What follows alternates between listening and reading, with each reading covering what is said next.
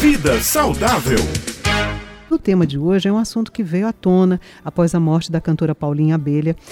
Remédio para emagrecer é solução ou risco? Pois é, para explicar aqui aos nossos ouvintes os riscos e quais os cuidados devemos ter com a nossa saúde, nós já estamos em linha aqui ao vivo com o médico nutrólogo, doutor Alan Lúcio.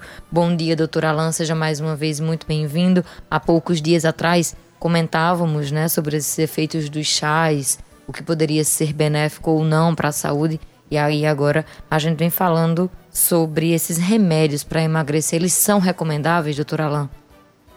Bom dia, gente. Pois é, é, tomei a decisão de falar sobre um assunto tão delicado como esse, porque realmente ah, o que se vê por aí é uma avalanche de desinformação que vem trazendo medo, o que vem trazendo angústia para muitas pessoas que precisam usar medicações para ajudar no controle de peso. Primeira coisa, gente, que eu preciso deixar claro aqui é que obesidade é doença. Obesidade não é falta de motivação, obesidade não é frescura, obesidade não é desinteresse, não é falta de autocuidado, é doença. E como várias outras doenças, a gente sempre tenta iniciar com tratamentos naturais, com dieta, com mudança de estilo de vida, com atividade física. Mas, infelizmente, muitas vezes isso não gera o resultado necessário. Existem pessoas que têm várias alterações metabólicas, psíquicas, que dificultam a perda de peso. E nesses casos, a gente precisa lançar mão de medicações para esse controle. E é uma frase que eu já venho falando nessa coluna desde que ela começou. A diferença entre o remédio e o veneno é a dose. Então, o que na verdade eu chamo a atenção não é o perigo dessas medicações, o perigo é a dose em que elas são usadas, a quantidade de medicações que a gente usa simultaneamente para ajudar no controle de peso. Especificamente no caso da querida Paulinha Abelha, as medicações que, elas estavam, que ela estava usando, as principais que foram divulgadas na mídia, são medicações conhecidas, são medicações seguras, inclusive aprovadas pela Anvisa. Uma dessas medicações, o Venvance, ela é uma medicação usada para transtorno de déficit de atenção.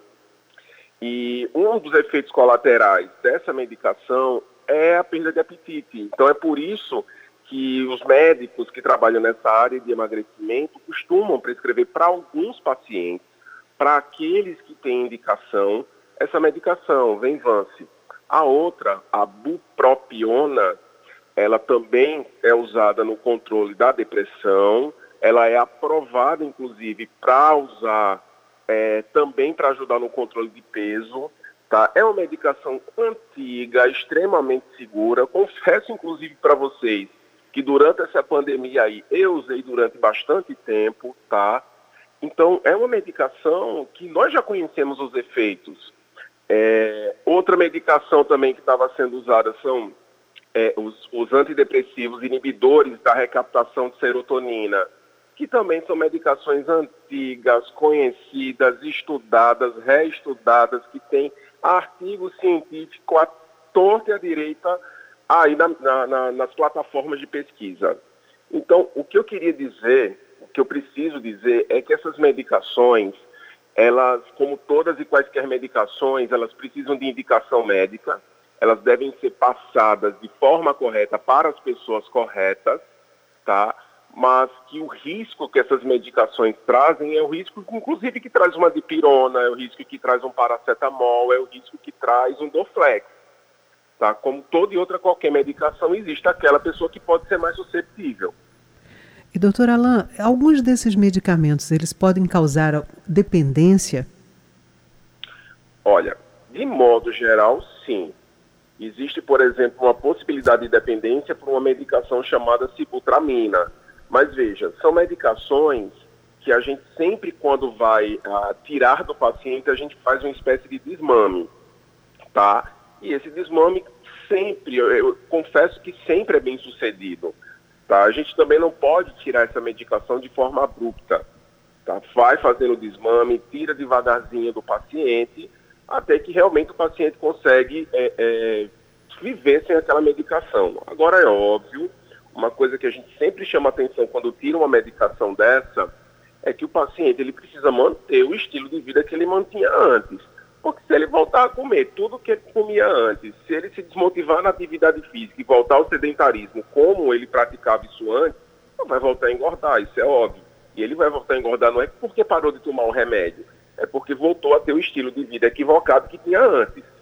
Doutora Alan, no caso da cantora, né, da Paulinha Abelha, ela estava sendo de fato acompanhada, né, por uma equipe médica, o que pode ter dado errado, já que os remédios, os medicamentos estavam ok, né, eram regularizados, e que ela também estava sendo acompanhada, o que pode ter causado né, o falecimento dela. Raio, N fatores podem ter dado errado. Inclusive, o pessoal fala muito da quantidade de medicações, 17 substâncias. Olha, se você pegar um paciente muito idoso que tem várias doenças, ele chega fácil a 17 substâncias. Ele usa quatro medicações para pressão, três para diabetes, dois para o coração, duas para afinar o sangue, um, um antidepressivo, um para dormir. Esse número rapidamente chega perto de 17.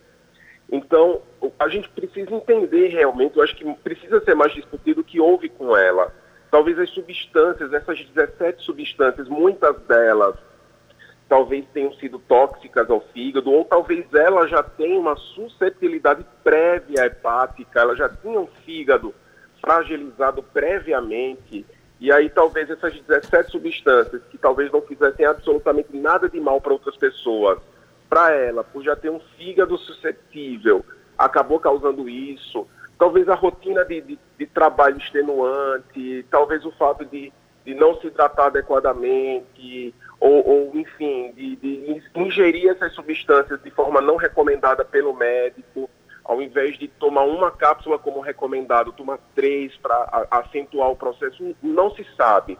E talvez nunca vá se saber.